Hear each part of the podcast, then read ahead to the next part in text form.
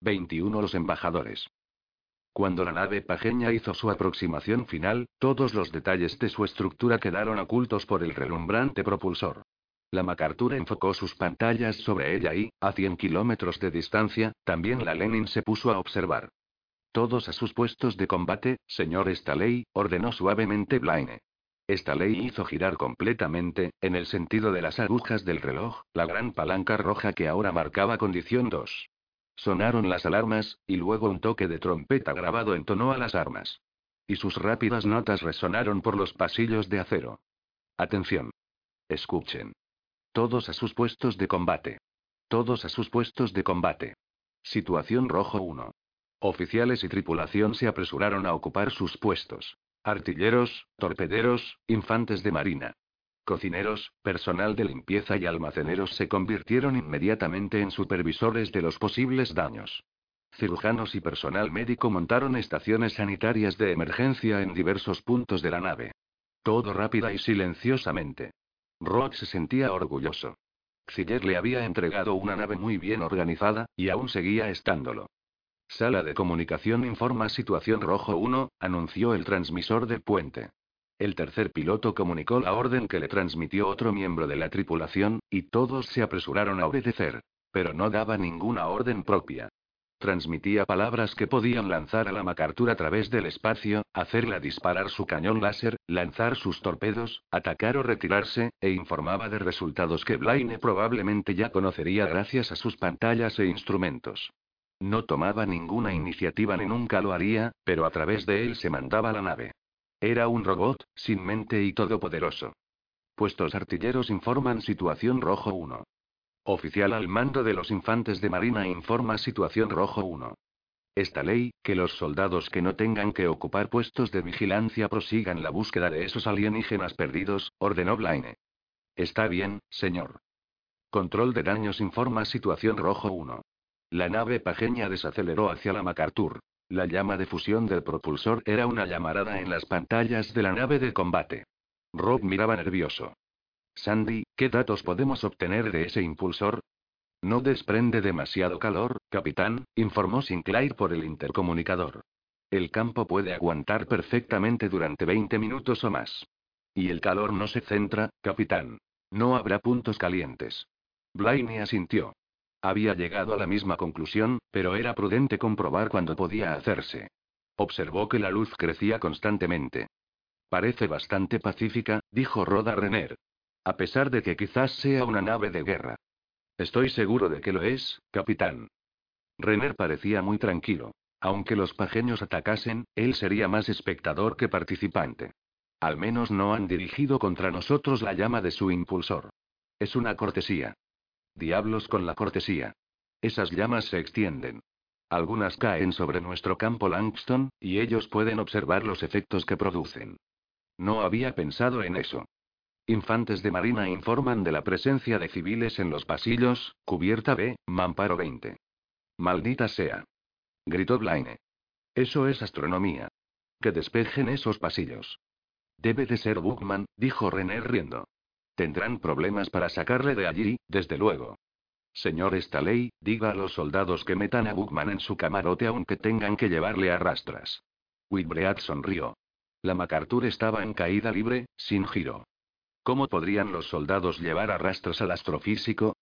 Salas de torpedos informan situación rojo 1. Torpedos armados y dispuestos. Uno de los jefes de cocina cree haber visto a uno de los pajeños huidos, dijo Staley. Los soldados van hacia allá. La nave alienígena se acercó más. Su propulsor era un resplandor de un blanco firme. Todo se desarrolla perfectamente, pensó Blaine. La desaceleración se mantenía. Evidentemente ellos confiaban en todo y sus propulsores, sus computadoras, sus sensores y, sala de motores informa situación rojo 1. Campo a máxima potencia. Los soldados han llevado al Dr. Bookman a su camarote, dijo Staley. Tiene usted al Dr. Orbat en el intercomunicador. Quiere quejarse. Escúchele usted, Staley. Pero no mucho tiempo. Sección artillera India. Todas las baterías apuntando a la nave alienígena. La MacArthur estaba en situación de alerta total. La tripulación esperaba en su puesto. Todo el equipo no esencial localizado cerca del casco de la nave había sido enviado abajo. La torre en que estaba la cabina de control de Blaine sobresalía como una protuberancia del casco del crucero. Por razones de gravedad de giro estaba convenientemente situada lejos del eje de la nave, pero en caso de combate era lo primero que sobresalía. La cabina de Blaine era ahora una cáscara hueca, y su mesa y el engranaje más importante se había elevado, automáticamente, desde hacía mucho hacia una de las zonas de recreo de gravedad nula. Todos los compartimentos del núcleo central de la nave estaban atestados, mientras que las cubiertas exteriores estaban vacías, despejadas para permitir a los grupos de control de daños trabajar libremente. La nave pajeña se aproximaba muy deprisa. Aún no era más que una luz deslumbradora, cuyo propulsor de fusión desprendía un abanico luminoso sobre el campo Langston de la MacArthur. Sección artillera India. Nave alienígena desacelerando a 0870 gravedades. Ninguna sorpresa, dijo Renner con voz apagada. La luz se amplió hasta llenar la pantalla y luego se hizo más difusa. Al instante siguiente la nave alienígena se deslizaba al costado del crucero de combate, y la llama de su impulsor se había apagado. Era como si la nave hubiese entrado en un muelle invisible prefijado seis días atrás. La nave había quedado en posición de descanso respecto a la MacArthur. Rob vio sombras moverse dentro de los anillos hinchados de su extremo frontal. Renner lanzó un bufido, y dijo muy alterado. Demonios. Señor Renner, contrólese. Disculpe, señor. Es la hazaña más asombrosa de pilotaje espacial que he visto. Si alguien me lo contase, le llamaría mentiroso. ¿Quiénes se creen que son? Renner estaba realmente furioso. Cualquier aprendiz de astrogador que intentase una locura como esta sería degradado, si es que sobrevivía. Blaney asintió. El piloto pajeño no había calculado ningún margen de error. Y estaba equivocado. No puede ser una nave de guerra. Mírela. Sí. Es frágil como una mariposa. Podría aplastarla con la mano. Rock habló un momento y luego dio órdenes. Pida voluntarios. Establezca un primer contacto con esa nave, utilizando solo un taxi sin armas. Y mantenga situación rojo 1. Hubo muchos voluntarios. Uno de ellos fue el guardia marina Whitbread. Y Whitbread ya había hecho lo mismo antes. Ahora esperaba en el taxi. Observaba cómo las puertas del hangar se desplegaban a través de su placa facial plástica polarizada. Había hecho aquello antes. La minera pajeña no le había matado. El negror se agitó. Súbitas estrellas aparecieron a través de un vacío del campo Langston. Es bastante grande, dijo la voz de Cargill en su oído derecho. ¿Puede usted salir ya, señor Whitbread? Deprisa. Whitbread accionó los racimos impulsores. El taxi se elevó, pasó flotando a través de la abertura y llegó a un espacio estrellado en el que se divisaba a lo lejos el resplandor del ojo de Murchison. Tras él se cerró el campo Langston. Whitbread quedaba aislado allí fuera. La MacArthur era una zona claramente delimitada de negror sobrenatural. Whitbread la rodeó tranquilamente. Brilló la paja sobre el borde negro. Luego apareció la nave alienígena. Whitbread avanzaba lento. La nave iba creciendo poco a poco. Su núcleo central era delgado como una lanza. En sus costados aparecían indicaciones funcionales. Las cubiertas de las escotillas, las antenas. Cerca del punto central destacaba un cuadrado negro y único. Posiblemente la superficie de un radiador. Dentro de los anchos anillos translúcidos que rodeaban el extremo frontal, Whitbread veía moverse cienas. Se perfilaban con claridad suficiente para despertar su horror. Sombras vagamente humanas pero retorcidas hasta la irrealidad. Cuatro toroides, y sombras dentro de todos ellos. Whitbread informó. Están utilizando todos sus tanques de combustible como espacio vital. No podrán volver a casa sin nuestra ayuda. ¿Está usted seguro? preguntó el capitán. Lo estoy, señor. Quizás haya un tanque interior, pero no puede ser muy grande. Ya casi había llegado a la nave alienígena. Paró suavemente en el costado de los tanques de combustible habitados. Abrió la puerta de su cámara neumática. Inmediatamente se abrió una puerta junto al extremo frontal del núcleo metálico central de la nave alienígena. Un pajeño apareció en la abertura oval. Llevaba un sobre transparente. El alienígena esperaba. Solicito permiso para abandonar el I, dijo Ibread. Concedido. Informe siempre que lo juzgue oportuno. Por lo demás, utilice su propio criterio. Los soldados están preparados, Whitbread, así que no pida ayuda a menos que realmente la necesite. Llegarán muy rápido. Buena suerte. Cuando la voz de Cargill se esfumó, volvió la del capitán. No corra ningún riesgo grave, Whitbread. Recuerde que queremos que vuelva a informar. De acuerdo, capitán. El pajeño se apartó grácilmente al aproximarse Whitbread a la cámara neumática. Quedó cómicamente en el vacío, con su gran mano izquierda sujeta a un anillo que sobresalía del casco. Hay materiales que sobresalen por todas partes, dijo Whitbread por su micrófono. Esta nave no pudieron lanzarla desde el interior de una atmósfera. Se detuvo en la abertura oval y saludó al alienígena que sonreía cortésmente. Solo a medias fue sardónica su protocolaria pregunta. ¿Me permite subir a bordo? El alienígena se dobló por la cintura y era un cabeceo exagerado. La articulación de la espalda quedaba por debajo de los hombros. Señaló hacia la nave con los dos brazos derechos. La cámara neumática era del tamaño adecuado para el pajeño. Whitbread vio tres botones empotrados en una red de flámulas de plata. Circuitos. El pajeño advirtió su admiración, luego se adelantó pulsando primero uno, luego otro. La cámara se cerró tras ellos. La mediadora permanecía en el vacío, esperando a que la escotilla realizase su ciclo, asombrada de la extraña estructura del intruso, su simetría, la extraña articulación de sus huesos. Desde luego aquel ser no estaba relacionado con las formas de vida conocidas. Y su nave había aparecido en lo que para la mediadora era el punto de Eddie el loco. La mediadora estaba aún más asombrada de su fracaso al intentar accionar el circuito de la escotilla sin ayuda. Aquel ser venía sin duda como mediador.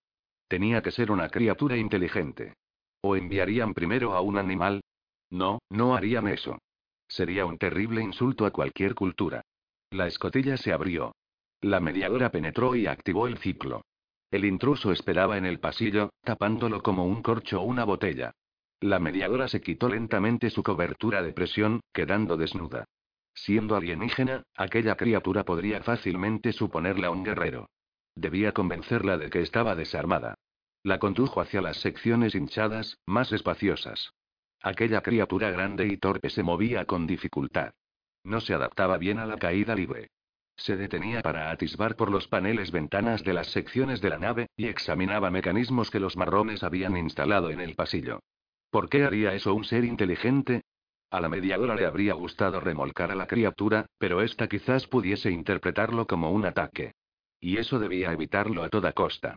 De momento la trataría como a un amo. Había una cámara de aceleración. 26 retorcidas literas dispuestas en tres columnas, todas similares en apariencia a la litera transformada de Crawford. Sin embargo, no eran idénticas. El pajeño seguía avanzando delante de él, grácil como un delfín. Su piel era una compleja estructura de curvadas fajas marrones y blancas, salpicadas de cuatro machas de tupido pelo blanco en el pubis y en los sobacos. A Wilbread le parecía una criatura hermosa. Ahora se había detenido para esperar por él y con impaciencia, pensó Wilbread. Intentó no pensar hasta qué punto estaba atrapado.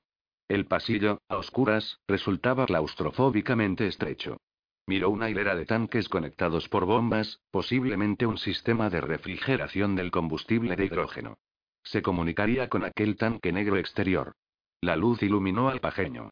Era una gran abertura, grande incluso para Wilbread. Tras ella, luz solar difusa, como la de una tormenta. Wilbread siguió al pajeño hacia lo que tenía que ser uno de los toroides. Se vio inmediatamente rodeado de alienígenas. Eran todos idénticos. Los colores del pelo, aparentemente caprichosos, se repetían en todos ellos. Por lo menos una docena de caras lateadas y sonrientes le rodearon a cortes distancia. Hablaban entre sí con voces rápidas y vibrantes. De pronto la charla se interrumpió. Uno de los pajeños se aproximó a Wilbread y le habló con varias frases cortas que debían de ser idiomas distintos, aunque para Wilbread nada significaba ninguna de ellas. Wilbread se encogió de hombros, ostentosamente, agitando las manos. El pajeño repitió el gesto, instantáneamente, con increíble exactitud. Whitbread se elevó. Braceó desesperadamente en caída libre, cacareando como un pollo. Blaine habló en su oído, con voz serena y metálica. Está bien, Whitbread, todos se están riendo también aquí. El asunto es sí, o, no. Señor, ¿estoy otra vez en el intercomunicador? Lo importante es lo que puedan pensar los pajeños que está haciendo usted, señor Whitbread. Está bien, señor. Lo hice sin darme cuenta. Whitbread se había calmado. Es el momento de mi striptease, capitán. Por favor, apague ese intercomunicador y el indicador de su barbilla estaba en amarillo, por supuesto. Veneno lento. Pero esta vez no iba a respirarlo. Inspiró profundamente y levantó su casco. Reteniendo la respiración, cogió el mecanismo respiratorio de la sección exterior de su traje y se ajustó la boquilla entre los dientes. Abrió la espita de aire. Funcionaba. Lentamente, empezó a desvestirse. Primero se quitó la cubierta general que contenía la instalación electrónica y los instrumentos de apoyo. Luego desabotonó las cintas protectoras de las cremalleras y abrió la tupida tela del traje de presión propiamente dicho. Las cremalleras corrían a lo largo de cada uno de los miembros y del pecho. Sin ellas costaría horas entrar y salir de un traje, que parecía una media que cubriese todo el cuerpo o unos leotardos. Las fibras elásticas se adaptaban a cada curva de su musculatura, y así había de ser para que no explotase en el vacío. Con su auxilio, su propia piel era en cierto modo su traje de presión, y sus glándulas sudoríparas el sistema regulador de temperatura. Los tanques flotaban libres frente a él mientras se afanaba con el traje. Los pajeños se movían lentamente, y uno de ellos, marrón, sin fajas, idéntico a la minera que estaba a bordo de la MacArthur, se acercó a ayudarle. Utilizó un instrumento de su caja de herramientas para fijar el casco a la pared de plástico translúcido. Sorprendentemente, no pudo hacerlo. El pajeño marrón advirtió instantáneamente sus dificultades. Él, o ella o ello, sacó un tubo de algún material desconocido y frotó con él el casco de Wilbread. Tras esto pudo fijarlo. Jonathan dirigió la cámara hacia él, y fijó el resto de su traje al lado.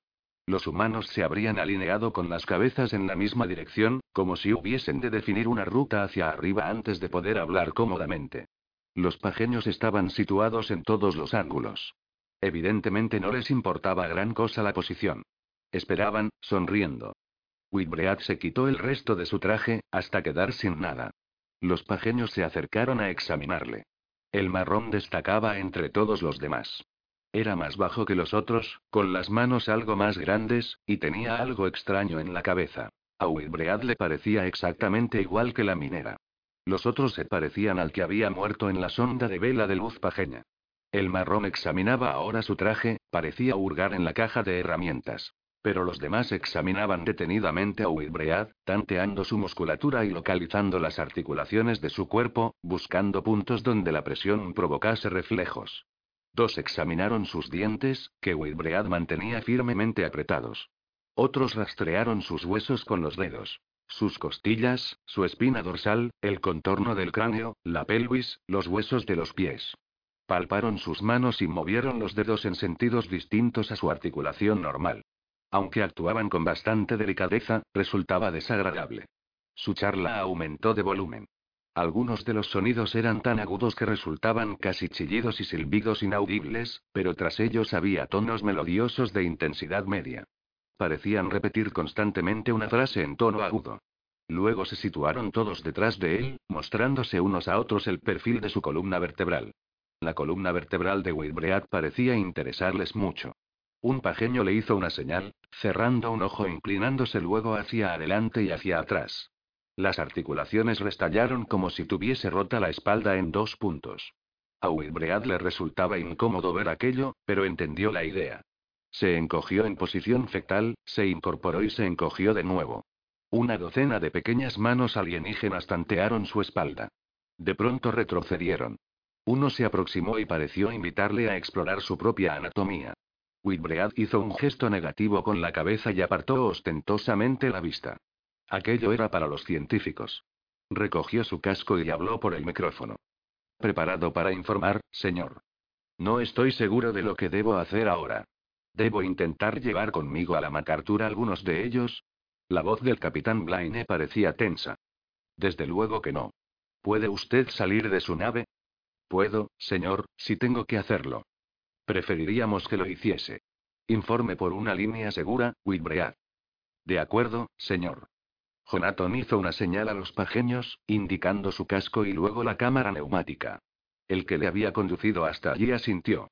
Whitbread se colocó de nuevo el traje con ayuda del marrón, ajustó las cremalleras y fijó su casco. Un marrón y blanco le condujo hasta la cámara neumática. No había ningún lugar conveniente fuera para fijar la línea de seguridad, pero después de una ojeada su acompañante pajeño fijó un gancho en la superficie de la nave. Aquel gancho no parecía esencial. Jonathan se preguntó qué podría ser. Luego frunció el ceño. ¿Dónde estaba el anillo en que se apoyó el pajeño cuando Whitbread penetró en la nave? Había desaparecido. ¿Por qué? Bueno, la MacArthur estaba cerca. Si se rompía el gancho podrían salir a cogerle. Cautelosamente se separó de la nave pajeña hasta colgar en el espacio vacío. Utilizó el visor de su casco para alinearse exactamente con las antenas que sobresalían de la superficie totalmente negra de la MacArthur. Luego tocó con la lengua el mecanismo de seguridad. Un fino rayo de luz concentrada brotó de su casco. Brotó otro de la MacArthur, tras el suyo, y fue a dar en un pequeño receptáculo instalado en el casco. El anillo que rodeaba aquel receptáculo permanecía en la oscuridad. Si la luz se desbordaba, el sistema de control que había en la MacArthur la corregiría. Si la luz alcanzaba un tercer anillo que rodeaba las antenas receptoras de Whitbread, cortaría totalmente la comunicación. Seguro, señor, informó. Dejó que una nota irritada pero desconcertada asomara en su voz. Después de todo, pensó, tengo derecho a una pequeña manifestación de mis opiniones. Blaine contestó inmediatamente. Señor Whitbread, la razón de esta medida de seguridad no es hacerle sentirse incómodo. Los pajeños aún no entienden nuestro idioma, pero pueden hacer grabaciones. Luego acabarán entendiendo el ánglico. ¿Me comprende? Sí, señor, perfectamente. Demonios, el capitán es previsor. Bueno, señor Whitbread, no podemos permitir que ningún pajeño suba a bordo de la MacArthur hasta que quede resuelto el problema de las miniaturas, y no podemos permitir que los pajeños sepan que tenemos este problema. ¿Ha comprendido? Perfectamente, señor. Muy bien. Voy a enviar a un equipo de científicos a su encuentro y ahora que ha roto usted el hielo, como si dijésemos. Por cierto, le felicito.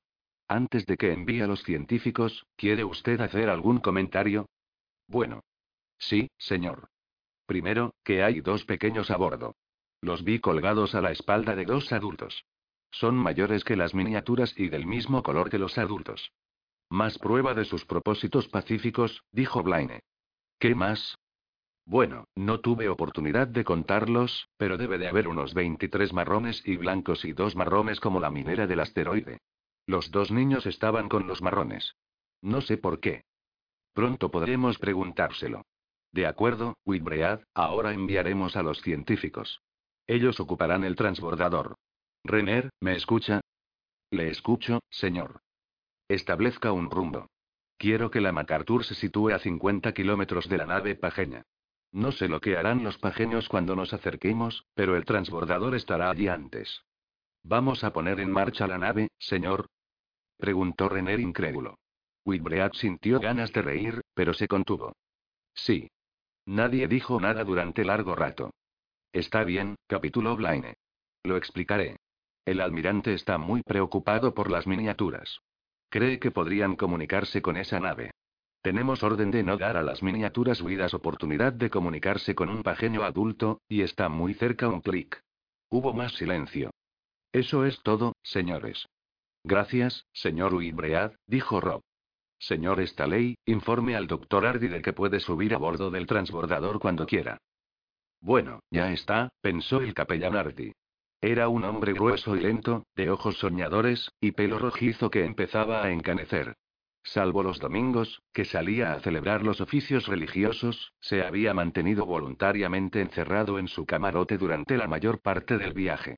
No es que David Hardy fuese antipático. Cualquiera podía ir a su camarote a tomar café, a echar un trago, a jugar al ajedrez o a charlar. Lo hacían muchos. Simplemente le desagradaba la gente en gran número. Era incapaz de comunicarse con los demás en un grupo grande. Conservaba también su inclinación profesional a no discutir su trabajo con aficionados y a no publicar resultados hasta tener pruebas suficientes. Esto, se decía, sería imposible ahora. ¿Y qué eran los alienígenas? Desde luego eran seres inteligentes. Y desde luego ocupaban un puesto en el plan divino del universo. ¿Pero cuál? Varios miembros de la tripulación trasladaron el equipo de Ardi al transbordador. Una biblioteca de cintas grabadas, libros para niños, obras de referencia, no muchas, pues la computadora del transbordador podía utilizar la biblioteca de la nave. Pero a David aún le gustaban los libros, por muy poco prácticos que fuesen. Había más equipo. Dos pantallas de proyección de transductores de sonido, registros de tono, filtros electrónicos para moldear sonidos orales, para elevar o bajar el tono, y para cambiar el timbre y la fase. Había intentado cargar él mismo los instrumentos, pero el primer teniente Cargill le había convencido de que no lo hiciese. Los infantes de Marina eran especialistas en aquella tarea, y las preocupaciones de Ardy por el posible deterioro no eran nada comparadas con las suyas. Si rompían algo tenían que vérselas con Keyay. Ardy se encontró con Sally en la cámara neumática. Tampoco ella viajaba con las manos vacías. Por su gusto, se lo habría llevado todo, hasta los huesos de las momias de la colmena de piedra. Pero el capitán solo le permitía llevar holografías, e incluso estas quedarían ocultas hasta que pudiese determinarse la actitud de los pajeños hacia los ladrones de tumbas. Por la descripción que Cargill había hecho de la colmena, los pajeños no tenían costumbres funerarias especiales, pero eso era absurdo. Todo el mundo tenía costumbres funerarias, hasta los humanos más primitivos. Tampoco podía disponer de la minera pajeña, ni de la miniatura que quedaba, que se había hecho hembra de nuevo. Y los hurones y los infantes de marina seguían buscando a la otra miniatura y a la cría, y, ¿por qué se había escapado con la otra miniatura y no con su madre? Sally se preguntaba si el escándalo que había organizado por las órdenes que había dado Rod a los infantes de marina sería la causa de que hubiese podido conseguir tan fácilmente un puesto en el transbordador. Sabía que no estaba siendo realmente justa con Rob. Rod cumplía órdenes del almirante. Pero era un error. Las miniaturas no iban a hacer daño a nadie. Se necesitaba ser un paranoico para temerlas. Siguió al capellán Ardy al interior del transbordador. El doctor Orbat estaba ya allí. Ellos tres serían los primeros científicos que subirían a bordo de la nave alienígena, y Sally estaba emocionada. Había tanto que aprender. Una antropóloga, se consideraba ya plenamente cualificada y, desde luego, nadie podría discutírselo, un lingüista y Orbat, que había sido un físico muy competente antes de incorporarse a la administración. Era el único del grupo que no tenía utilidad, pero su cargo le permitía ocupar aquel puesto si lo exigía. Sally no creía que esto pudiese aplicarse también a ella, aunque sí lo creyesen la mitad de los científicos que iban a bordo de la MacArthur. Tres científicos, un piloto, dos técnicos espaciales expertos y Jonathan y Bread. Ningún soldado y ningún arma de bordo. La emoción casi disolvía el miedo que brotaba de un punto indeterminado de su interior. Por supuesto, tenían que ir desarmados. Pero aún así se habría sentido mejor si hubiese ido también Rod Blaine. Y eso era imposible. Luego habría más gente en el transbordador. Bookman con un millón de preguntas después de que Arley resolvió el problema de la comunicación. Los biólogos tenían que ir forzosamente. Un oficial de la Marina, probablemente Crawford, para estudiar las armas pajeñas. Un oficial de ingeniería. Cualquiera, salvo el capitán. Era improbable que Kutuzov permitiese a Rod Blaine abandonar su nave para ir a comprobar si eran o no pacíficos los pajeños. De pronto Sally sintió nostalgia. Su hogar estaba en Esparta, en Charinciose, a unos minutos de la capital. Esparta era el centro de la civilización. Pero ella parecía estar viviendo en una serie de vehículos espaciales de tamaño decreciente, con el campo de concentración como un intermedio para dar mayor variedad al espectáculo. Al licenciarse en la universidad había tomado una decisión. Sería una persona, no un simple adorno, especialmente si se trataba del hombre adecuado, aunque no. Ella debía ser la mujer de sí misma. Había un sillón de choque y un tablero de instrumentos circular a un lado de la sala del transbordador. Era el puente de control de fuego. Pero había también sofás y mesas abatibles para juegos y para comer. ¿Ha recorrido usted esta nave? Le preguntaba Orbat. Perdone, ¿qué decía? Le decía si había recorrido usted esta nave. Hay emplazamientos de cañones por todas partes. Los han retirado, pero han dejado suficientes pruebas de que había armas. Lo mismo digo de los torpedos. No están, pero aún siguen ahí las rampas de lanzamiento. ¿Qué clase de nave embajadora es esta? Hardy salió de un ensueño privado. ¿Qué habría hecho usted si hubiese sido el capitán? Habría utilizado un vehículo desarmado. No hay, contestó suavemente Hardy. No hay ninguno que pueda hacer esta misión, y lo sabría usted si hubiese recorrido la cubierta hangar. La capilla estaba en la cubierta hangar, y Orbad no había asistido a ninguna ceremonia religiosa. Eso era cuestión suya, pero no tenía nada de malo recordárselo. Pero está tan claro que se trata de una nave de guerra desmantelada. Ardia sintió. Los pajeños descubrirán nuestro terrible secreto tarde o temprano. Somos una especie guerrera, Antoni. Es algo que forma parte de nuestra naturaleza. Aún así, llegamos en una nave de combate totalmente desarmada. ¿No cree que eso es un mensaje significativo para los pajeños? Pero esto es tan importante para el imperio. David Ardi asintió con un gesto. El ministro de Ciencias tenía razón, aunque el capellán sospechaba que por motivos equivocados. Hubo un leve ronroneo y el transbordador inició su viaje. Rod observaba desde las pantallas del puente y sentía una gran frustración. En cuanto el transbordador se situase junto a la nave pajeña, una de las baterías de Crawford apuntaría hacia él y Sally Fowler iba a bordo de la frágil y desarmada embarcación. El plan original era que los pajeños subiesen a la MacArthur, pero mientras no encontrasen a las miniaturas eso era imposible. Rod se alegraba de que su nave no tuviese que hospedar a los alienígenas. Estoy aprendiendo a pensar como un paranoico, se dijo. Como el almirante. Por el momento seguía sin haber rastro alguno de las miniaturas, Sally no hablaba con él, y todo el mundo parecía nervioso. Dispuesto a hacerme cargo, capitán, dijo Renner. Le relevaré, señor. Está bien. Adelante, piloto jefe. Sonaron las alarmas de aceleración, y la MacArthur se alejó suavemente de la nave alienígena y también del transbordador, y de Sally. 22 juegos de palabras. La ducha. Una bolsa plástica de agua jabonosa con un joven dentro. El cuello de la bolsa sellado alrededor del cuello del hombre. Whitbread utilizaba un cepillo de mango muy largo para rascarse en donde le picara, y le picaba por todas partes. Resultaba placentero estirar y encoger los músculos. Era tan pequeña la nave pajeña. Tan claustrofóbica. Una vez limpio se reunió con los demás en la sala. El capellán, Orbat y Fowler, todos con zapatillas de caída de suela rígida, todos alineados hacia arriba. Whitbread nunca se había fijado antes en aquello. Señor ministro de Ciencias, me pongo a sus órdenes. Está bien, señor Whitbread. Se alejó. Parecía preocupado e inquieto. Todos lo parecían. Habló el capellán, laboriosamente. Ya ve, ninguno sabemos realmente qué hacer. Nunca se ha establecido contacto con alienígenas. Son muy cordiales. Quieren hablar, dijo Ibread. Vaya, eso me pone en un apuro, aunque sea positivo. El capellán lanzó una nerviosa carcajada.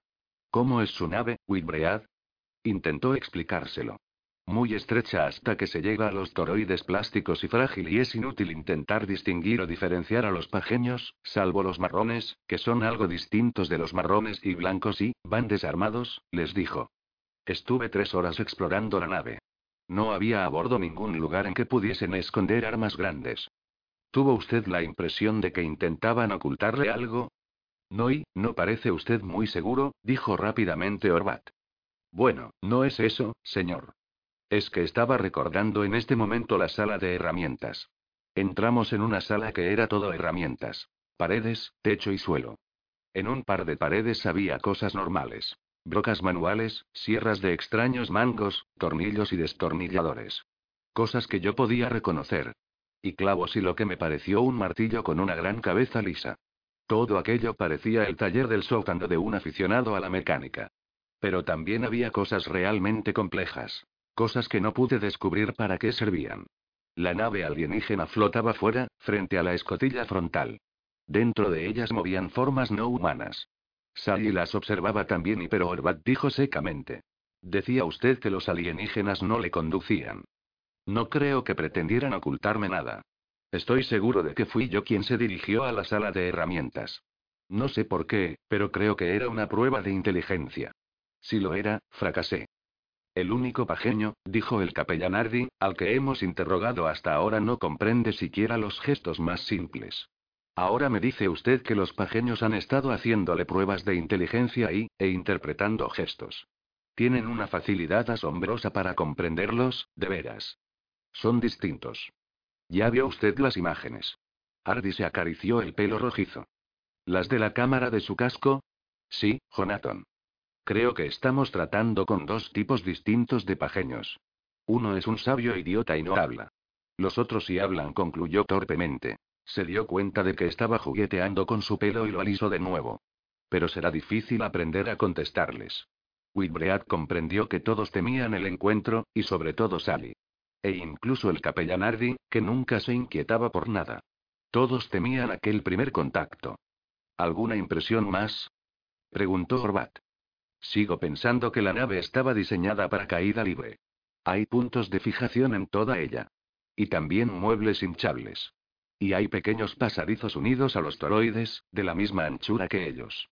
Con aceleración deben de ser como trampillas abiertas sin salida.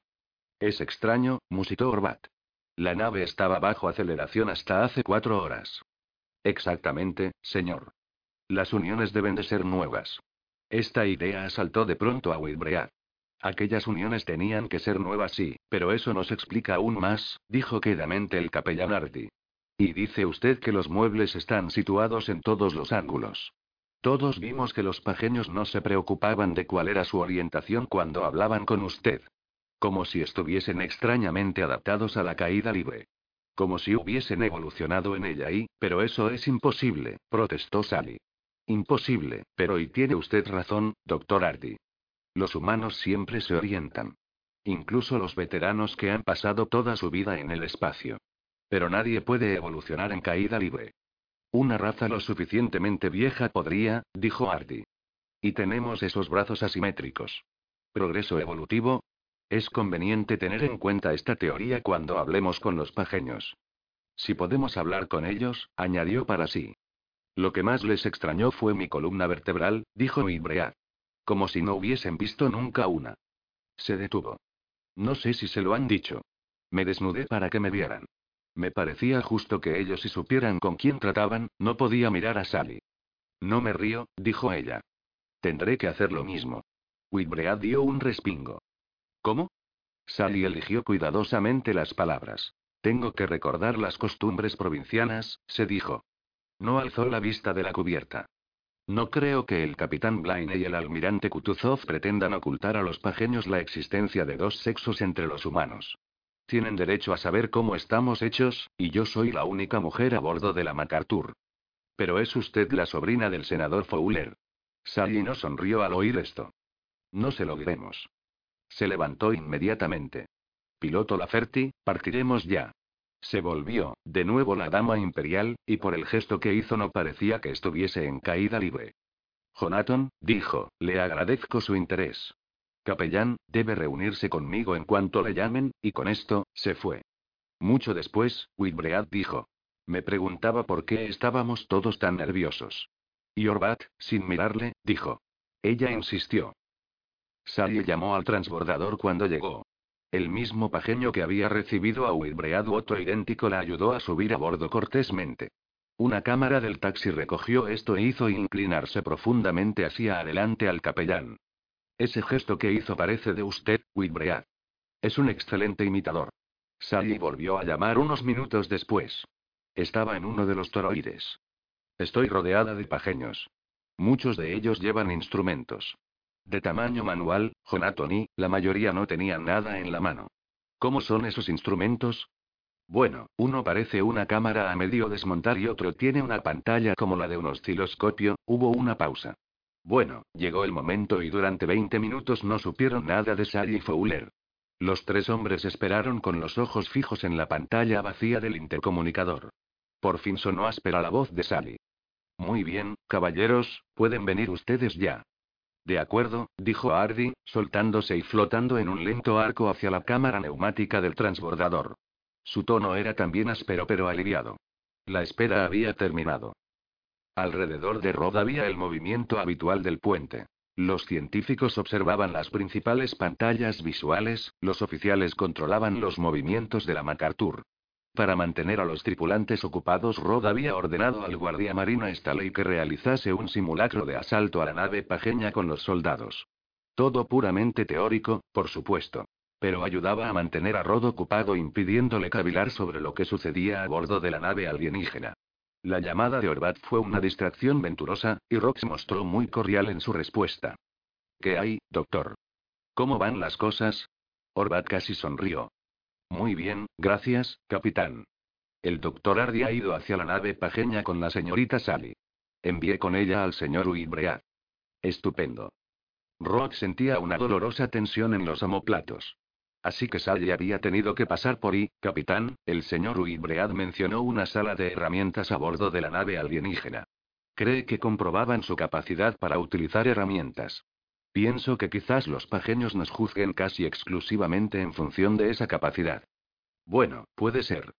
La construcción y el uso de herramientas es un elemento básico y, sí, claro, capitán, pero ninguno de nosotros somos constructores de herramientas. Aquí hay un lingüista, un antropólogo, un administrador, yo, y algunos soldados. Resulta irónico, capitán. Hemos dedicado todas nuestras energías a aprender sobre los pajeños. No hemos pensado en la necesidad de impresionarles con nuestra inteligencia. Blaine consideró esto.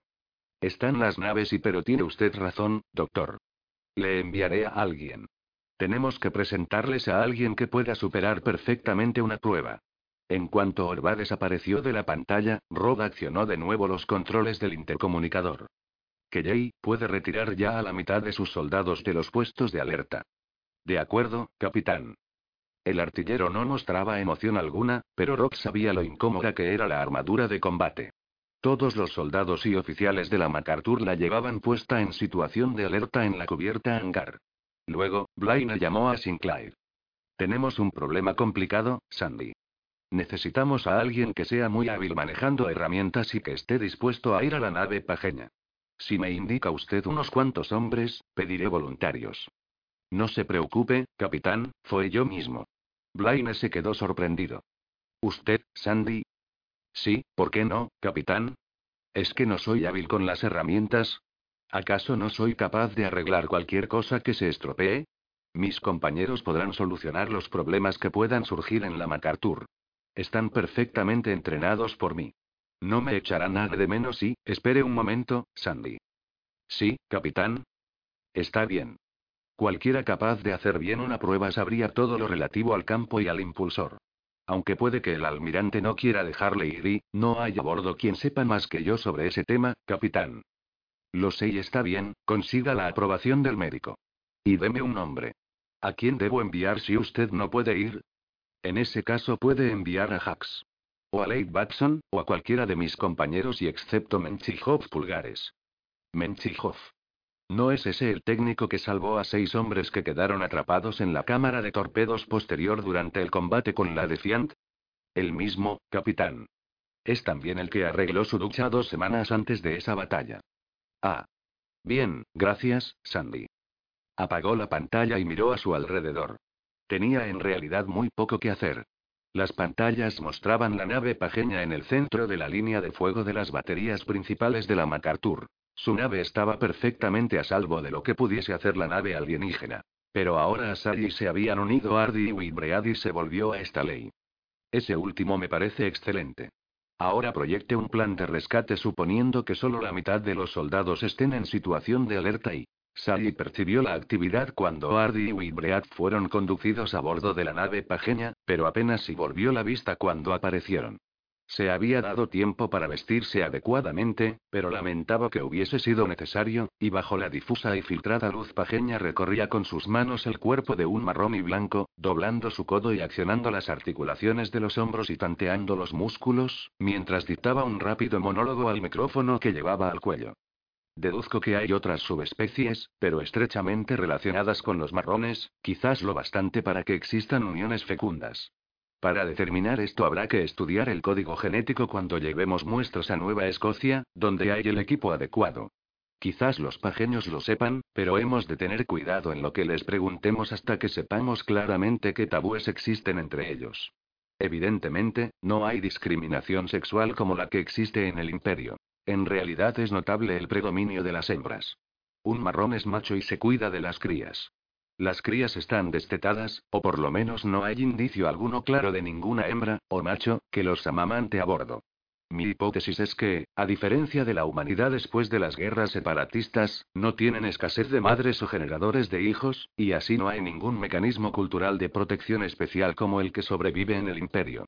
No se me ocurre ninguna teoría que explique el que no haya ninguna cría entre los marrones y blancos, aunque es posible que los pajeños inmaduros que he examinado procedan de marrones y blancos y que los marrones sirvan como educadores de los niños.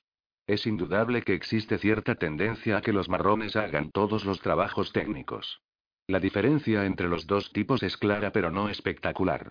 Los marrones tienen las manos mayores y mejor desarrolladas, y la frente con una inclinación más pronunciada. ¿Y son más pequeños? Pregunta.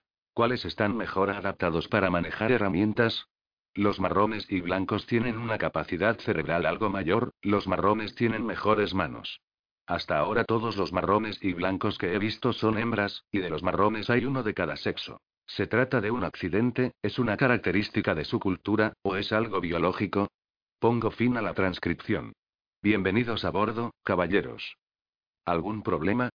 Preguntó Wibread. Sally tenía la cabeza cubierta con una capucha de plástico, sellada alrededor del cuello como un saco de ducha de la marina. Evidentemente, no utilizaba los respiradores nasales. El saco deformaba ligeramente su voz. Ninguno. Desde luego aprendí tanto como ellos en la Georgia. ¿Y ahora qué? Lecciones de idiomas. Había una palabra. Fiunch, clic.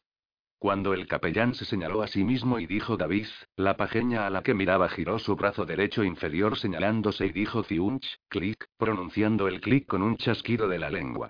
Bien. Pero Sally dijo. Creo que mi pajeño tenía el mismo nombre. ¿Quiere usted decir que se trata del mismo alienígena? No, no lo creo. Y estoy segura de que Fiunch, clic, la pronunció cuidadosamente, haciendo el clic con la lengua, pero estropeando luego el efecto con una risilla, no es la palabra que equivale a pajeño. Lo he comprobado. El capellán frunció el ceño. Quizás todos los nombres propios nos suenen igual, dijo muy serio. O puede ser la palabra correspondiente a brazo. Había una anécdota clásica al respecto, tan vieja que probablemente datase de la época preatómica. Se volvió a otro pajeño, se señaló a sí mismo y dijo: Fiunch, clic. Su acento era casi perfecto, y el clic no fue acompañado de ninguna risa. No, dijo el pajeño. Lo han captado enseguida, dijo Sally. Whitbread lo intentó. Se colocó entre los pajeños y se señaló a sí mismo diciendo Fiunch, clic, obteniendo cuatro noes perfectamente articulados y luego un pajeño que se hallaba en posición invertida le dio una palmada en la rodilla y le dijo. Fiunch, clic. Sí. Conclusión. Había tres pajeños que llamaban Fiunch, clic, a un humano. Cada uno de ellos a un humano distinto, y no a los demás. ¿Por qué? Debe de significar algo así como estás asignado a mí, sugirió Ibread.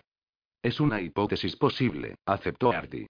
En realidad bastante posible, pero los datos eran aún insuficientes y había hecho el muchacho una conjetura afortunada. Alrededor de ellos movían los pajeños. Algunos de los instrumentos podrían haber sido cámaras o magnetófonos. Algunos aparatos producían ruidos cuando hablaban los humanos.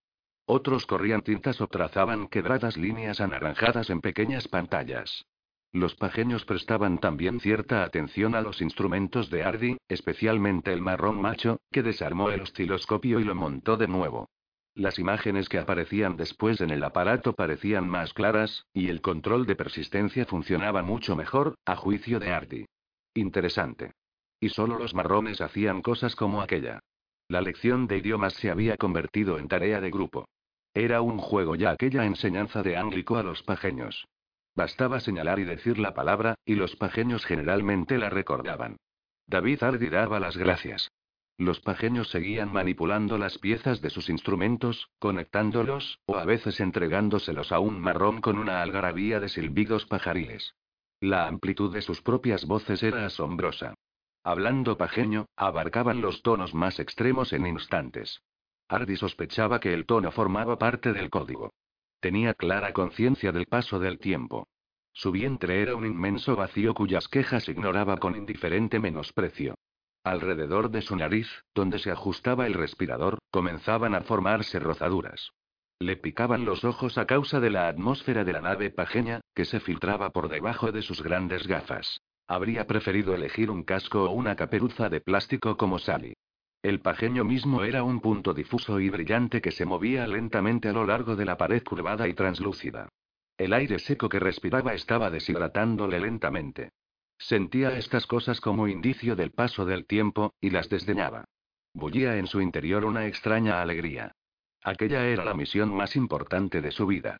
Pese a lo excepcional de la situación, Hardy decidió atenerse a la lingüística tradicional. Había problemas sin precedentes como mano, cara, orejas, dedos. Resultó que los doce dedos de las manos derechas tenían un nombre colectivo, y los tres dedos gruesos de la izquierda otro.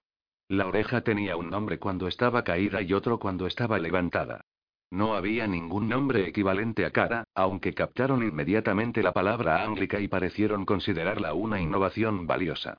Hardy había creído tener los músculos habituados a la caída libre. Pero ahora le molestaban. No lo atribuyó al agotamiento. No sabía dónde había ido Sally, y el hecho no le inquietaba lo más mínimo. Esto era un indicio de su aceptación de Sally y de los pajeños como colegas. Pero también lo era de lo cansado que estaba. Hardy se consideraba a sí mismo un hombre ilustrado, pero lo que Sally habría calificado de protección especial de las mujeres estaba profundamente enraizado en la cultura imperial y sobre todo en la monástica marina. Hardy solo se dejó convencer por los demás de que debía volver al transbordador cuando se le acabó el aire. La cena fue sencilla, y la consumieron apresuradamente, deseosos de cotejar notas. Afortunadamente los otros le dejaron solo hasta que acabó de comer, a instigación sobre todo de Orbat, aunque evidentemente era el que tenía mayor curiosidad de todo el grupo. Aunque los utensilios estaban diseñados para situación de caída libre, ninguno de los otros estaba habituado a largos periodos de gravedad cero, y el comer en tal situación exigía nuevos hábitos que solo podían aprenderse por medio de una gran concentración. Por último, Hardy dejó que uno de los miembros de la tripulación retirara su bandeja y alzó los ojos. Tres rostros codiciosos le lanzaron telepáticamente un millón de preguntas. Aprenden ánglico bastante bien, dijo David. Me gustaría poder decir lo mismo de mis propios progresos. Se esfuerzan por aprenderlo, comentó Wibread. Cuando les decimos una palabra, la usan sin cesar, una y otra vez, formando frases, aplicándola a todo lo que hay alrededor y nunca vi nada igual. Eso es porque no se ha fijado usted lo suficiente en el doctor Hardy, dijo Sally.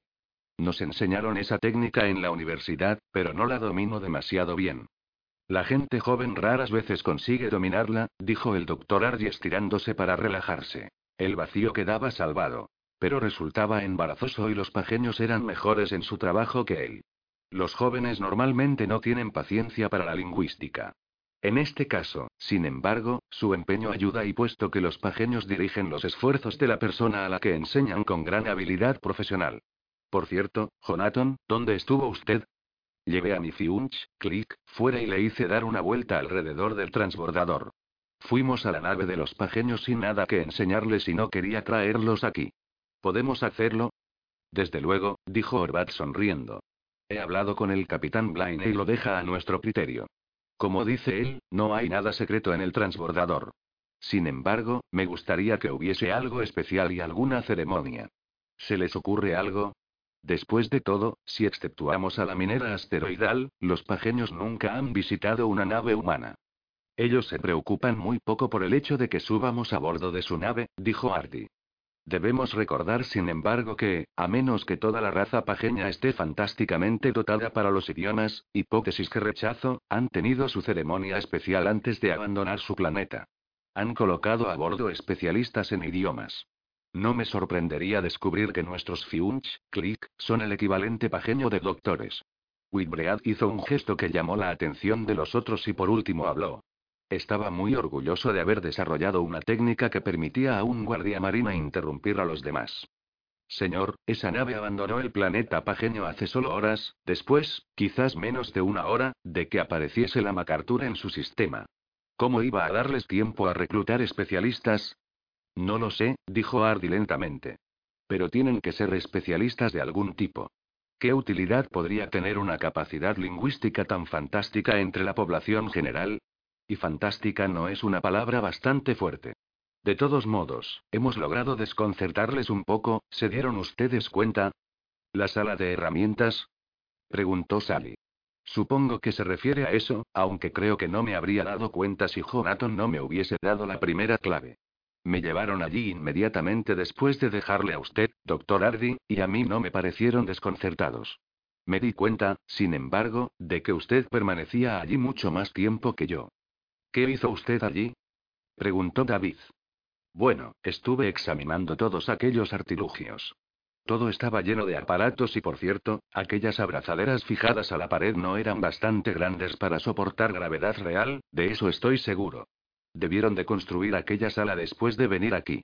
Pero de cualquier modo, como no había nada que yo pudiese entender, no presté mucha atención. Ardi juntó las manos en actitud de oración, y luego alzó la vista embarazado. Había adquirido aquel hábito mucho antes de ingresar en el sacerdocio, y no podía prescindir de él. Pero indicaba concentración, no reverencia. No hizo usted nada, y ellos no manifestaron curiosidad por tal cosa. Pensó intensamente durante largos segundos. Sin embargo, yo pregunté los nombres de las piezas y pasé mucho tiempo allí, y mi fiunch, click, pareció sorprenderse mucho. Pude interpretar mal la emoción, desde luego, pero creo realmente que mi interés por las herramientas les desconcertó. ¿Intentó usted utilizar alguna? Preguntó Wibread. No. ¿Y usted? Bueno, yo estuve jugueteando con algunas y, y se sorprendieron por eso, o manifestaron curiosidad. No dejaron de observarme ni un instante, dijo Jonathan, encogiéndose de hombros. No noté ningún cambio de actitud. Sí, Hardy unió de nuevo sus manos, pero esta vez sin darse cuenta de lo que hacía. Creo que hay algo extraño en esa habitación y en la curiosidad que les causa nuestro interés por ella. Pero dudo que sepamos el motivo mientras el capitán Blaine no nos envíe su especialista. ¿Saben ustedes quién vendrá? Envía al ingeniero jefe Sinclair, dijo Orbat. Un. El sonido era involuntario. Los otros miraron a Wilbread, que sonrió lentamente. Si los pajeños estaban desconcertados con usted, señor, piense lo que pasará cuando oigan hablar al teniente Sinclair. En un barco de guerra de la Marina los hombres no mantienen un peso medio. Durante los largos períodos de ocio, los que tienen tendencia a comer, se divierten comiendo. Engordan. Pero los hombres capaces de dedicar su vida a una causa, incluyendo un buen porcentaje de los que permanecerán en la Marina, tienden a olvidarse de comer. No pueden centrar la atención en la comida. Sandy Sinclair miraba fijo al frente. Estaba sentado, muy rígido, al borde de la mesa de examen. Sinclair hacía siempre eso. No podía mirar a un hombre a los ojos estando desnudo. Era grande y delgado, y sus músculos nervudos eran mucho más fuertes de lo que parecían. Podría haber sido un hombre medio con un esqueleto demasiado grande. Un tercio de su área superficial era tejido rosa cicatriz. Ardiente metal procedente de una explosión había dejado aquella extensión rosada sobre sus costillas. El resto procedía principalmente de llamas y salpicaduras de metal al rojo. Una batalla en el espacio deja siempre huellas, si es que el combatiente sobrevive. El médico tenía 23 años y era muy alegre. 24 años de servicio, ¿eh? ¿Ha participado alguna vez en un combate? Ya tendrá usted su propia cuota de cicatrices, masculló Sinclair, si continúa el tiempo suficiente en la Marina. Le creo, le creo. Bien, teniente, está usted en magnífica forma para sus cuarenta y tantos años. Podría soportar perfectamente un mes de caída libre, según mi opinión, pero jugaremos sobre seguro y le haremos volver a la MacArthur dos veces por semana. Supongo que no hará falta que le diga que debe seguir haciendo los ejercicios de caída libre. Rob Blaine llamó al transbordador varias veces al día siguiente, pero hasta el anochecer no pudo localizar a nadie, aparte del piloto. Hasta Orbat estaba a bordo de la nave pajeña. El capellán Ardy estaba exhausto y alborozado. Sonreía abiertamente y tenía grandes círculos oscuros bajo los ojos. Estoy tomándolo como una lección de humildad, capitán. Son mucho mejor que yo en mi trabajo, en lingüística. He decidido que el modo más rápido de aprender su idioma era enseñarles ánglico. Ninguna garganta humana hablará jamás su idioma, o idiomas, sin ayuda de una computadora.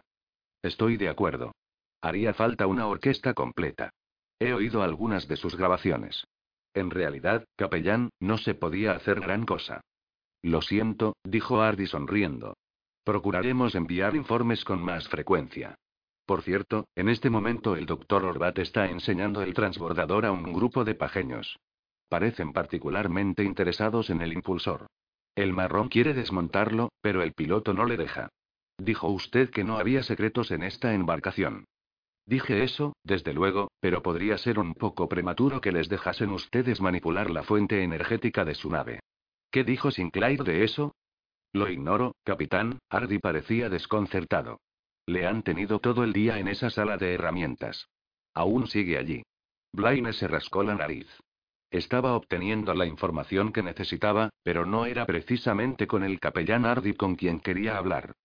Dígame, ¿cuántos pajeños hay a bordo del transbordador? Cuatro, uno por cada uno de nosotros. Yo, el doctor Orbat, la señorita Sally y el señor Uibreat. Parecen estar asignados como guías.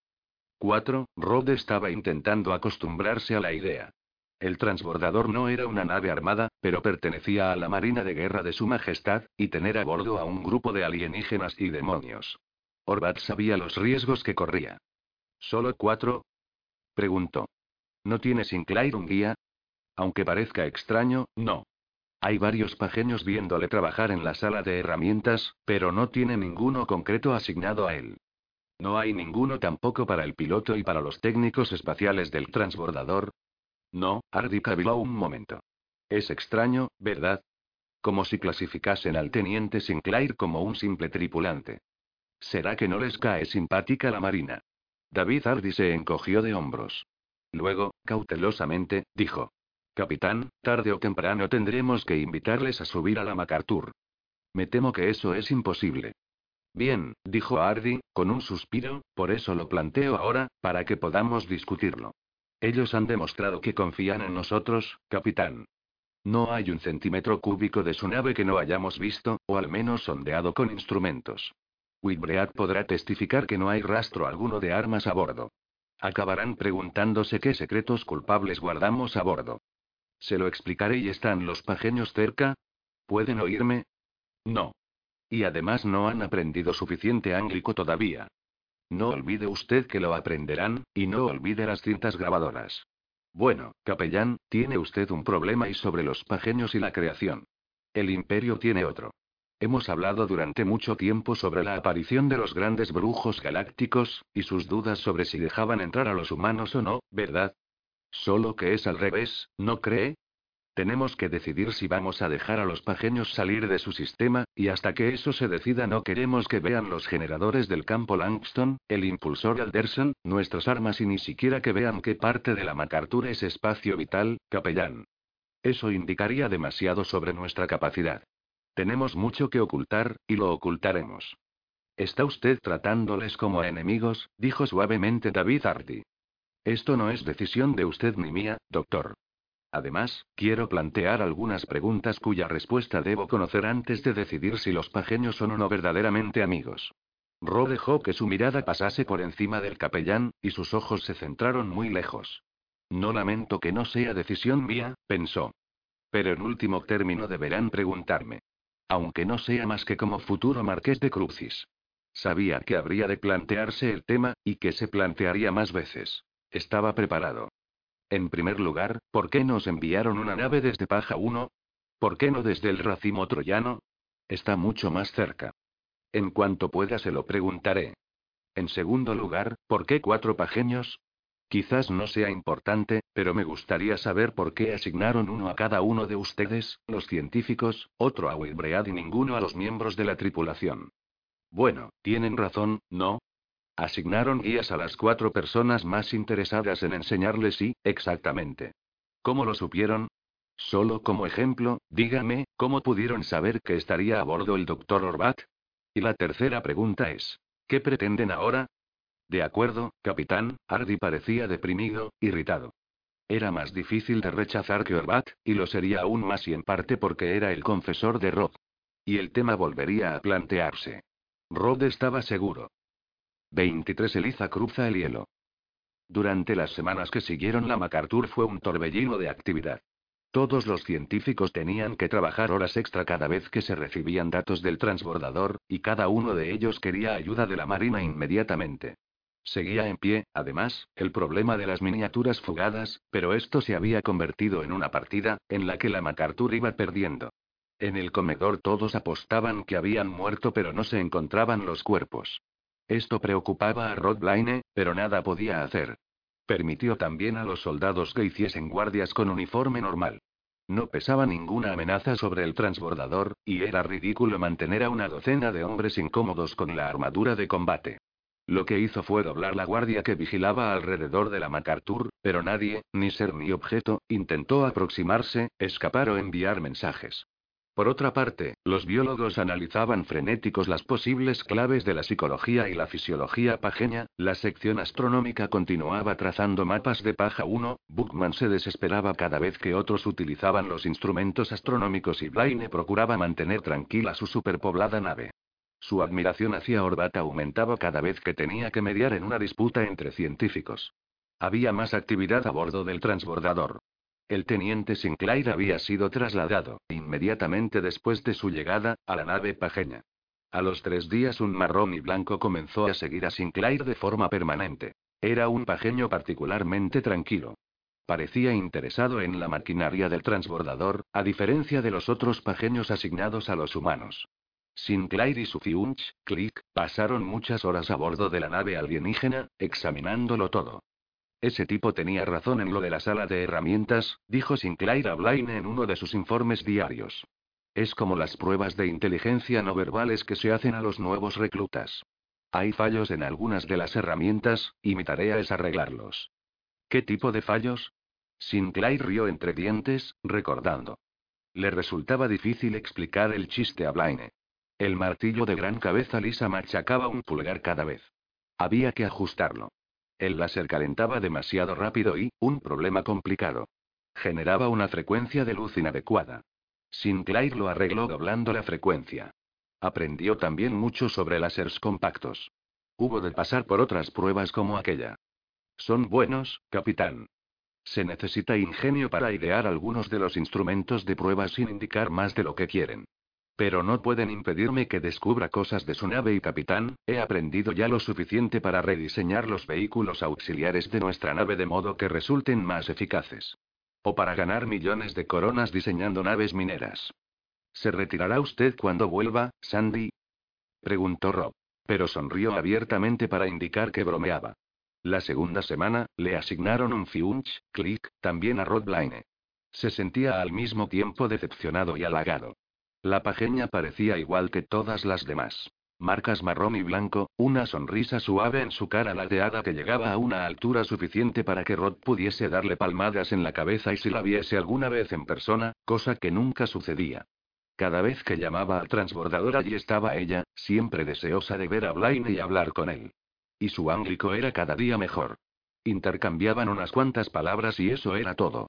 Rob no tenía tiempo para un fiunch, clic, ni necesidad de uno, tampoco. Aprender el lenguaje pajeño no era trabajo suyo, a juzgar por los progresos hechos, no era trabajo de nadie, y solo veía a la alienígena a través de la pantalla comunicadora. ¿Qué sentido tenía un guía al que nunca habría de conocer directamente? Parecen ser que usted es importante, explicó Artie. Era algo digno de considerar mientras dirigía aquel manicomio de nave. Y la alienígena no se quejaba en absoluto. El torbellino de actividad de aquel mes apenas si afectaba ahora a Ceburi. No recibía noticia alguna del transbordador, y nada podía aportar al trabajo científico de la nave. Siempre atento a los rumores que podían serle útiles, esperaba que las noticias se filtrasen. Pero no se filtraban muchas. Las comunicaciones con el transbordador parecían quedar congeladas en el puente, y no tenía auténticos amigos entre los científicos, aparte de Gutman. Blaine había dejado de ponerlo todo en el intercomunicador. Por primera vez desde que habían salido de Nueva Chicago, Burry se sentía prisionero.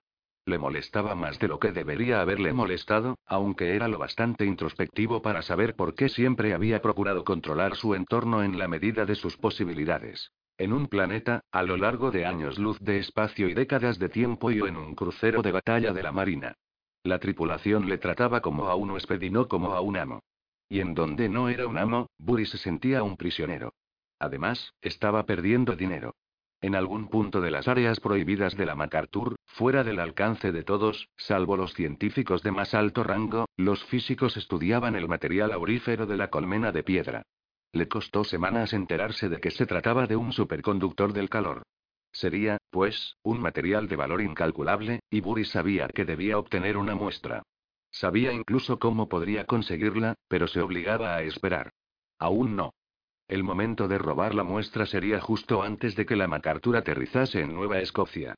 Allí esperarían naves, a pesar del coste, no solo una nave en la que se le reconocería abiertamente como propietario y amo, sino por lo menos otra. Entretanto, lo único que podía hacer en la MacArthur era escuchar, escudriñar, saber. Tenía varios informes sobre la colmena de piedra para poder comparar. Intentó incluso obtener información de Bookman. Pero los resultados fueron más divertidos que provechosos. Oh, olvide la colmena de piedra, había exclamado Buckman. No tiene el menor interés. Fue trasladada allí. No tiene nada que ver con la formación de los racimos de los puntos troyanos, y los pajeños han alterado la estructura interna hasta el punto de que no hay manera de saber nada sobre la roca original y así que los pajeños podían hacer, y hacían, superconductores de calor. Y estaban además los pequeños pajeños. Le divertía mucho la búsqueda de las miniaturas escapadas. Naturalmente la mayoría de personal de la Marina continuaba buscando incesantemente a la miniatura huida y a la cría. Y la miniatura estaba ganando. Desaparecían alimentos de lugares extraños. Camarotes, salas, todos los puntos salvo la cocina. Los hurones no eran capaces de localizar nada. ¿Habrían hecho las miniaturas un pacto con los hurones? Se preguntaba Buri. Desde luego los alienígenas eran y alienígenas. Sin embargo, los hurones no habrían tenido ningún problema para olfatearlos la primera noche. A Buri le divertía la caza, pero ya aprendió la lección. Una miniatura era más difícil de capturar que de mantener encerrada. Si acabase vendiendo miniaturas de aquellas como animales domésticos, sería mejor que lo hiciese en jaulas seguras y firmes. Además estaba el problema de adquirir una pareja reproductora. Cuanto más tiempo permaneciesen libres las miniaturas, menos posibilidades tendría Buri de convencer a la marina de que eran animalitos amistosos e inofensivos. Pero resultaba divertido ver el desconcierto de la marina. Buri investigaba por ambos lados y practicaba la paciencia. Y las semanas seguían pasando. Mientras los seis Fiunch, Click, permanecían a bordo del transbordador, el resto de los pajeños trabajaban. El interior de la nave alienígena cambiaba como en los sueños. Era distinto cada vez que alguien iba a bordo. Sinclair y Wibreat tomaron la decisión de recorrerlo periódicamente para comprobar que no construían ninguna clase de armas. Quizás pudiesen descubrirlo, o quizás no. Un día Ardi y Orbat se detuvieron junto a la cabina de observación del capitán después de una hora en las salas de ejercicio de la MacArthur. Los pajeños están a punto de recibir un tanque de combustible, dijo Orbat a Rob. Fue lanzado aproximadamente al mismo tiempo que su propia nave, con acelerador lineal, pero en una órbita que permite un mayor ahorro de combustible. Llegará en el plazo de dos semanas. Así que es eso. Blaine y sus oficiales se habían preguntado qué sería el silencioso objeto que avanzaba lentamente hacia su posición. ¿Lo sabía usted? Podría habérnoslo dicho. Tendrán que recogerlo, especuló Blaine. Vaya y me pregunto si no podría entregárselo una de mis embarcaciones. ¿Nos dejarían hacerlo? No veo motivo para que no lo hagamos. Se lo preguntaremos, dijo David Hardy. Una cosa más, capitán. Rod sabía que era una cuestión delicada. Orbat hacía pedir al doctor Hardy todas las cosas que suponía que él iba a rechazar. Los pajeños quieren construir un puente de cámara neumática entre el transbordador y su nave, concluyó Hardy.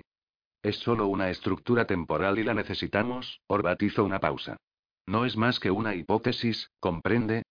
Pero, capitán, creemos que para ellos todas las estructuras son meramente temporales. En el despegue debían de tener lechos de alta gravedad, pero ahora han desaparecido. Llegaron sin combustible para el regreso. Es casi seguro que rediseñaron su sistema de soporte vital para la caída libre en las tres horas que siguieron a su llegada. Y también esto pasará, añadió Artie.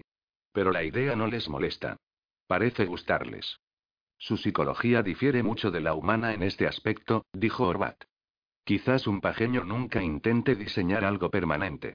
No debe de haber en su mundo ninguna esfinge, ninguna pirámide, ningún monumento a Washington, ninguna tumba de Lenin. Doctor, no me gusta la idea de unir las dos naves. Pero, capitán, necesitamos algo así. Hombres y pajeños están constantemente cruzando el espacio de una nave a otra, y tienen que utilizar el taxi siempre. Además los pajeños han empezado ya a trabajar y, supongo que no hará falta que les diga que si unen las dos naves, usted y todos los que están a bordo del transbordador pasarán a ser rehenes de los pajeños. Yo estoy seguro de que podemos confiar en los alienígenas, capitán, dijo ásperamente Orbat. Hacemos grandes progresos con ellos. Además, añadió el capellán Ardi, somos ya rehenes. No hay modo, ni lo ha habido nunca, de evitar esa situación. La MacArthur y la Lenin son nuestra protección. Si es que necesitamos protección. Si dos naves de combate no les asustan y en fin, ya conocíamos la situación cuando subimos al transbordador. Blaine rechinó los dientes. Aunque pudiese prescindir del transbordador, no podía prescindir del personal que lo ocupaba. Sinclair, Sally Fowler, el Dr. Orbat, el capellán y la gente más valiosa de la MacArthur estaba viviendo a bordo del transbordador. Pero el capellán tenía razón sin duda. Todos estaban expuestos a morir a manos de los alienígenas en cualquier momento, y a la MacArthur solo le quedaba la compensación de la venganza. Dígales que adelante, dijo Rob. El puente no aumentaría en nada el peligro. Los trabajos se iniciaron en cuanto Rod dio permiso. Un tubo de fino metal, flexiblemente articulado, brotaba del casco de la nave pajeña, culebreando hacia ellos como un ser vivo. A su alrededor se arracimaban pajeños con trajes de frágil apariencia. Vistos desde la escotilla principal del transbordador, casi podrían haber sido hombres y casi. Sally empezaba a ver borroso. La iluminación era extraña y apagada luz pajeña y sombras negro espacio y esporádicos reflejos de luz artificial, todo ello reflejado desde la brillante y curvada superficie metálica. Toda la imagen resultaba asimétrica y extraña y le producía dolor de cabeza. Sigo preguntándome de dónde extraerán el metal, dijo Ibreat. Estaba sentado junto a ella, como hacía siempre cuando ambos descansaban entre trabajo y trabajo. No había espacio libre a bordo de la nave la primera vez que la visité y sigue sin haberlo ahora. Deben de estar despiezando su nave. Eso podría ser una explicación, dijo Orbat. Se habían reunido alrededor de la escotilla principal después de cenar, con tazas de té y de café en las manos. Los pajeños se habían convertido en auténticos entusiastas del té y del chocolate. Pero no podían soportar el café. Humanos y pajeños se alternaban en un círculo frente a la ventana, sentados en el banco de caída libre que tenía forma de herradura. Los Fiunch, Click, habían aprendido el truco humano de alinearse todos en la misma dirección. Fíjese lo deprisa que trabajan, dijo Sally. Es como si el puente creciera ante nuestros ojos. Sus ojos comenzaron a desenfocarse otra vez. Era como si alguno de los pajeños estuviese trabajando mucho más atrás que los otros. El que tiene las franjas de color naranja debe de ser un marrón. Parece el que lo dirige todo, ¿no cree? Además es quien hace la mayor parte del trabajo, dijo Sinclair. Es curioso, dijo Artie. Si sabe bastante para dar órdenes, debería ser capaz de hacer el trabajo mejor que nadie, ¿no creen? Se frotó los ojos. O no razono bien, o alguno de esos pajeños es más pequeño que los demás y, eso parece, dijo Sally. Whitbread miraba fijamente a los constructores del puente. Muchos de los pajeños parecían trabajar muy por detrás de la nave alienígena y hasta que tres de ellos pasaron por delante del casco. ¿Ha probado alguien a observar esto por el telescopio? Dijo cautelosamente. La Ferti, enfóquelo, por favor. En la pantalla del telescopio se veía todo asombrosamente claro. Algunos de los trabajadores pajeños eran tan pequeños como para poder meterse por cualquier rendija. Y tenían cuatro brazos. ¿Usan ustedes a menudo esas criaturas como obreros? Preguntó Sally a su fiunch, click. Sí. Nos parecen muy útiles. ¿No hay criaturas como esas en sus naves? El alienígena parecía sorprendido. De todos los pajeños, el de Sally daba la impresión de ser el que más a menudo se sorprendía de las cosas de los humanos. ¿Cree usted que se preocupará Rod? ¿Pero qué son? preguntó Sally. Ignoró la pregunta que le había hecho el pajeño. Son y obreros, comentó el pajeño. Animales y útiles. ¿Les sorprende lo pequeños que son? ¿Son mayores los de ustedes, entonces? Oh, sí, contestó Sally con aire ausente. Observaba a los otros. Creo que me gustaría ir a ver esos y animales y más de cerca. ¿Quiere acompañarme alguien? Pero Ibread estaba ya enfundándose el traje, y lo mismo hacían los otros. Fiunch, clic, dijo la alienígena. Dios mío. exclamó Blaine. ¿Te han elegido ahora para contestar a las llamadas? La alienígena habló lentamente, pronunciando con sumo cuidado. Su gramática no era perfecta, pero su capacidad para captar los giros y las inflexiones resultaba sorprendente. ¿Por qué no? Hablo bastante bien. Soy capaz de recordar un mensaje. Puedo utilizar la grabadora. Tengo muy poco que hacer cuando no aparece usted. Eso no puedo evitarlo. Lo sé, dijo, y con un tono de satisfacción añadió. Todos se han sorprendido al verme. Demonios, a mí desde luego me ha sorprendido. ¿Quién anda por ahí? El piloto Laferti. Los demás humanos están fuera. Han ido a ver el túnel. Cuando esté acabado, no tendrán que ir con ellos los soldados cuando quieran visitar la otra nave. ¿Quiere que transmita algún mensaje? No, gracias, volveré a llamar. Sally estará pronto de vuelta, dijo la pajeña de Blaine. ¿Cómo está usted? ¿Cómo va la nave? Bastante bien. Es usted siempre muy cauto cuando habla de la nave. ¿Estoy inmiscuyéndome acaso en cosas secretas de la Marina? No es la nave lo que a mí me preocupa. Rob. Yo soy su fiunch, click, personal. Significa mucho más que simplemente guía. La pajeña hizo un extraño gesto. Rob le había visto hacerlo antes, cuando estaba inquieta o enojada. ¿Qué significa exactamente fiunch, click? Yo estoy asignada a usted. Usted es un proyecto, una obra de arte. Y yo tengo que aprender todo lo que pueda saberse de usted. Tengo que hacerme especialista en usted. Mi señor Roderick Blaine, y usted debe convertirse para mí en un tema de estudio.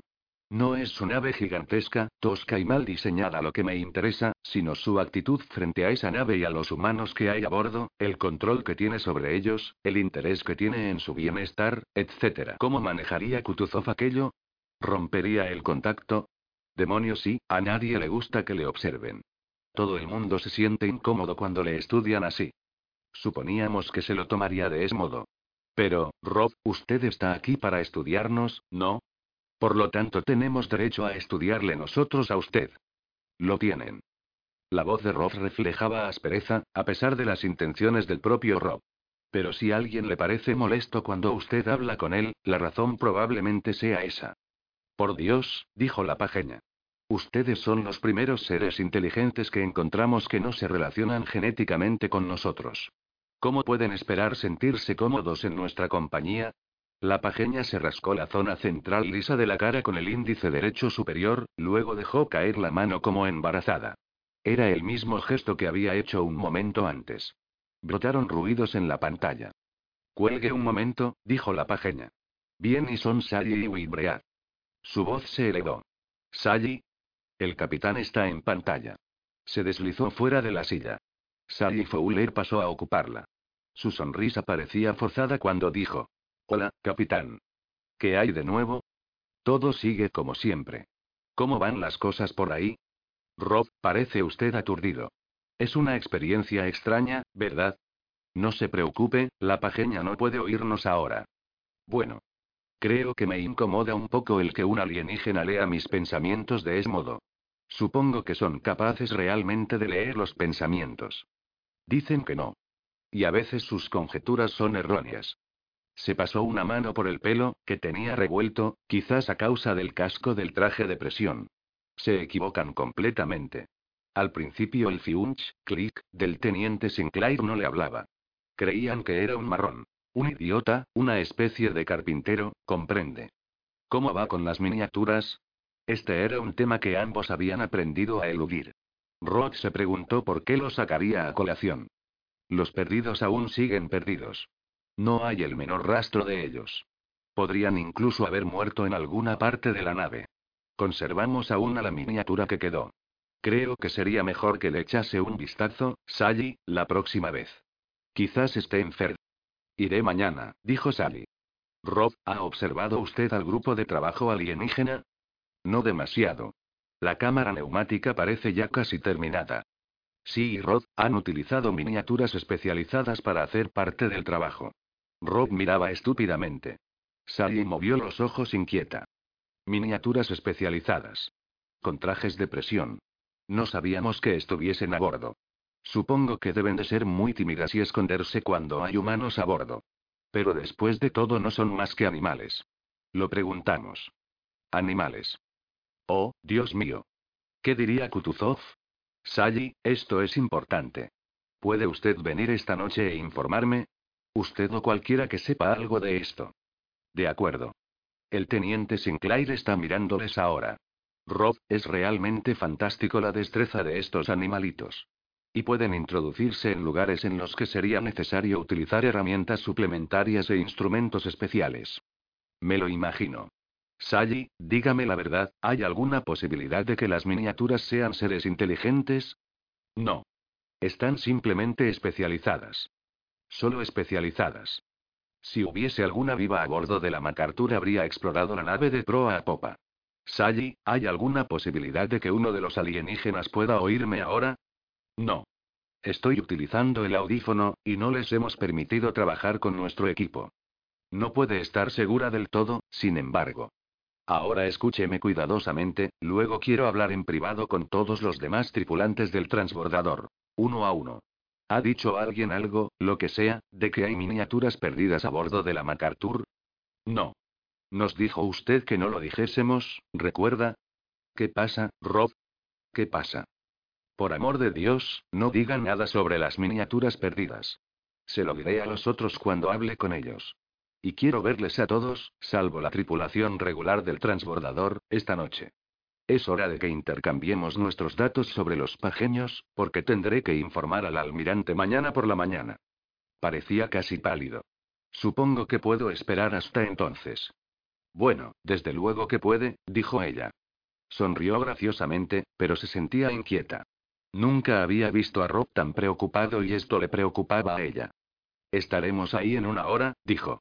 Ahora le dejo con el señor Uibread, y, por favor, Rob, deje de preocuparse.